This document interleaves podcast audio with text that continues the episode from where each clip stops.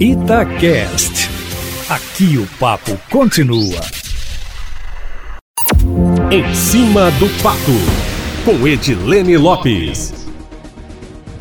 Deputados que votaram contra a reforma da Previdência em Minas Gerais estão reclamando que estão sem acesso ao sistema eletrônico de indicação de emendas parlamentares extras, as que o governo não é obrigado a pagar. Mas o que é uma emenda parlamentar? Emenda, só para todo mundo que está em casa entender, é a parte do orçamento do governo que os deputados têm direito de indicar a utilização. É uma forma de os parlamentares participarem da distribuição dos recursos públicos, ajudando o governo a definir a destinação. Aqui em Minas, por ano, os deputados têm direito a emendas impositivas obrigatórias, conforme percentual definido na Constituição Mineira. Neste ano, por exemplo, cada parlamentar pode definir como serão gastos 7,5 milhões de reais do orçamento do governo, e esses recursos obrigatoriamente devem ser destinados e pagos pelo executivo.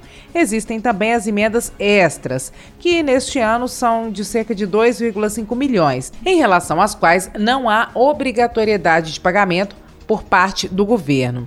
Alguns técnicos, inclusive, nem chamam essas emendas extras de emendas. As indicações de emendas extras a serem pagas em 2021, ou seja, no ano que vem, podem ser feitas por meio de uma ferramenta eletrônica específica em uma página do governo na internet, até o dia 22 do mês que vem, e a documentação precisa ser entregue até o dia 5 de fevereiro. No sistema existe um aviso falando que devido ao limite da capacidade operacional e à obrigatoriedade das emendas impositivas individuais e de blocos, as análises técnicas e jurídicas das emendas que não são impositivas, como as extras, serão feitas antes do início do calendário das impositivas e que serão realizadas por ordem de envio ou peticionamento.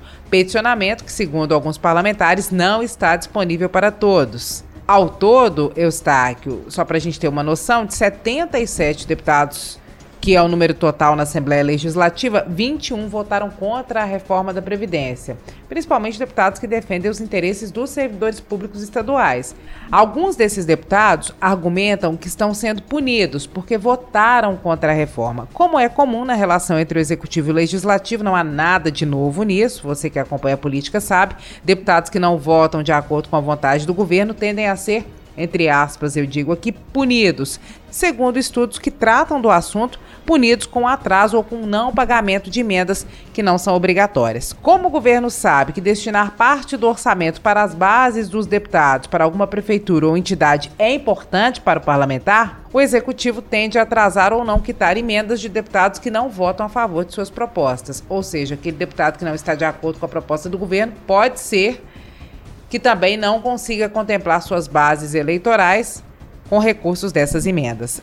Por esse motivo, a emenda parlamentar é conhecida como uma moeda de troca, uma forma de barganha. Quem vota com o governo tende a receber as emendas, quem não vota fica sem os recursos. Para evitar de ficar nas mãos do executivo, Minas aprovou no ano passado uma alteração na Constituição Mineira, trazendo as emendas impositivas que obrigam o governo a pagar os recursos que são destinados pelos parlamentares. São as emendas impositivas.